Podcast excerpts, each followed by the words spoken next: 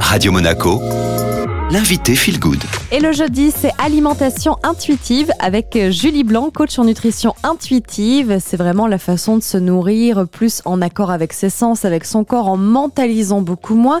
Et souvent, Julie, on met un petit peu de côté les émotions, en tout cas les pointes du doigt, en disant qu'elles sont euh, responsables peut-être euh, d'une nourriture trop abondante. Mais les émotions, elles ont toujours été au cœur de l'alimentation. En fait, on s'en rend compte dès qu'on est bébé, ben, la première chose qu'on va faire pour nous rassurer, c'est nous nourrir. Donc ça, c'est le premier rapport qu'on va avoir à l'alimentation. Et après, ça va évoluer dans notre enfance. L'alimentation peut être utilisée pour la récompense, mais aussi pour nous dire si tu fais ça, tu auras ça. Donc on a un lien très fort qui se crée depuis la tendre enfance entre émotion et alimentation. Alors c'est vrai qu'on entend beaucoup parler de l'alimentation émotionnelle. Est-ce que vous pouvez euh, nous donner quelques détails? Oui, alors il y a pour moi deux choses très importantes un petit peu à démystifier au niveau de l'alimentation et des émotions. Il y a effectivement ce qu'on appelle l'alimentation émotionnelle. Donc ça, c'est le fait de gérer ses émotions grâce à l'alimentation, souvent parce qu'on n'a pas appris comment faire autrement, ou on a, eu, on a fait face à des événements difficiles et à ce moment, on n'avait que ça pour faire face à cet événement. Donc ça, c'est vraiment l'alimentation émotionnelle. Elle est récurrente, elle revient et elle est associée à de nombreuses émotions.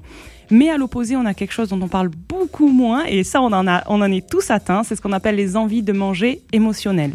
C'est quoi concrètement la différence avec l'alimentation émotionnelle? Alors les envies de manger émotionnelles, elles sont liées à ce dont je viens de parler, c'est-à-dire que l'alimentation sert depuis toujours à réguler nos émotions. Et en fait, une envie de manger émotionnelle, elle existe pour tout le monde. On a trois cas principaux dans lesquels on va utiliser l'alimentation euh, pour gérer ses émotions. C'est nous réconforter, nous aider à passer un moment difficile, mais aussi tout simplement célébrer. Dès qu'on mange entre amis, on va oui, on va manger parce que c'est prolonger le plaisir, c'est être euh, tous ensemble. Du coup, Julie, vu qu'on parle beaucoup plus d'alimentation émotionnelle que d'envie de manger émotionnelle, est-ce qu'il n'y a pas eu une confusion où on a pointé du doigt les émotions alors que finalement elles étaient importantes? On a un petit peu amalgamé tout ça et en plus euh, la mentalité des régimes pointe du doigt les EME en disant oulala là là, si tu manges alors que tu n'as pas faim c'est pas bien. Encore une fois revient cette idée de mauvaise personne alors qu'en réalité nous faisons tous ça et c'est naturel parce que oui manger quand on a passé une mauvaise journée eh bien c'est pas grave.